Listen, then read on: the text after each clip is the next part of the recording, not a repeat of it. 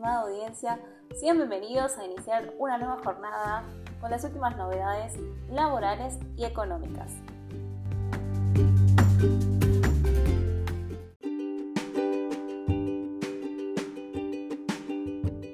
El dólar arriba de 300 pesos castiga la economía, los precios se descontrolan y crecen los faltantes.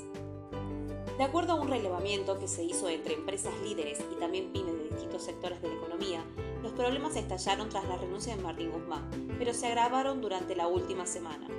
El salto del dólar a 301 pesos, pero sobre todo el contado con liquidación al récord de 304, luego de superar los 310 durante la tarde del martes, le pone más presión a los precios.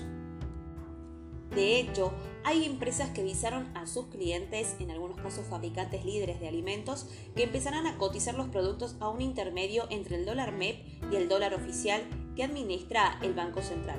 Concretamente, esa proyección que al día de hoy significaría una cotización en torno a 200 pesos por dólar fue acertada por las empresas que venden insumos químicos para la industria alimenticia. En el informe se destacan los aumentos que anunciaron distintos proveedores durante los últimos nueve días. Lo más grave fue el incremento en el azúcar, de entre el 30 y el 40% según las empresas. Algunos de los insumos claves que utilizan las compañías que fabrican también se desmadraron en las últimas jornadas. Algunos ejemplos, cajas de cartón más del 30%, las cartulinas un 35%, las etiquetas para rotular los envases hasta un 50%. Lo mismo va para otros insumos como los químicos, las esencias se encarecieron un 50% en una semana. Las empresas de alimentación, que a lo largo de este mes registraron aumentos entre el 5 y el 8%, prevén una aceleración inflacionaria para el comienzo de agosto.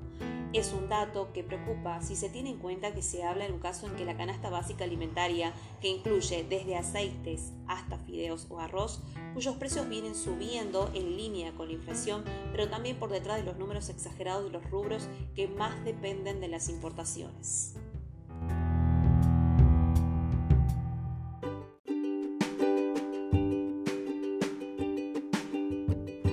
La aduana intimó a 150 empresas por triangulación, estrategia contra la fuga de dólares por importaciones. En medio de las críticas de Cristina Kirchner a empresarios y jueces por alquiler de cautelares para importar, la aduana envió intimaciones a 150 empresas que compran al exterior en el marco de investigaciones por la triangulación de los pagos y posible fuga de los dólares que escasean en el Banco Central. La medida forma parte de la estrategia oficial de evitar la subfacturación de exportaciones y sobrefacturación de importaciones, además de la triangulación.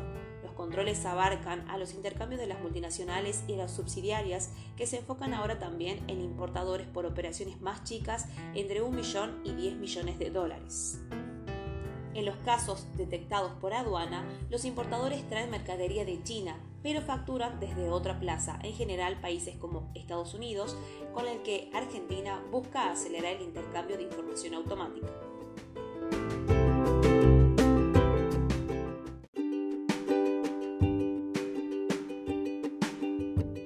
AFIP extiende la carta de exporte electrónico a los derivados de granos. La Administración Federal de Ingresos Públicos, junto con los Ministerios de Agricultura y Transporte, digitalizan la documentación necesaria para trasladar derivados de granos como aceites, harinas y alimento balanceado. La carta de porte electrónica para derivados granarios permite transportar la actividad, simplificar los trámites para los distintos actores y mejorar la fiscalización del sector. La herramienta, que ya se utiliza para el traslado de granos, permite desarticular movimientos no registrados para limitar operaciones irregulares y fortalecer las capacidades de control de las fuerzas federales dependientes del Ministerio de Seguridad en las rutas de todo el país.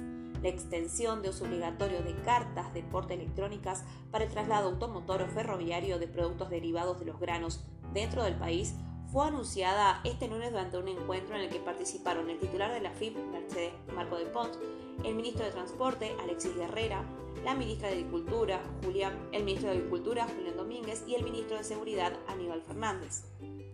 La implementación de la Carta de Porte Electrónica para los derivados de granos será acompañada por una adecuación del Sistema de Información Simplificado Agrícola, SISA, para facilitar los trámites de solicitud y emisión de la documentación a cargo de los distintos eslabones de la cadena.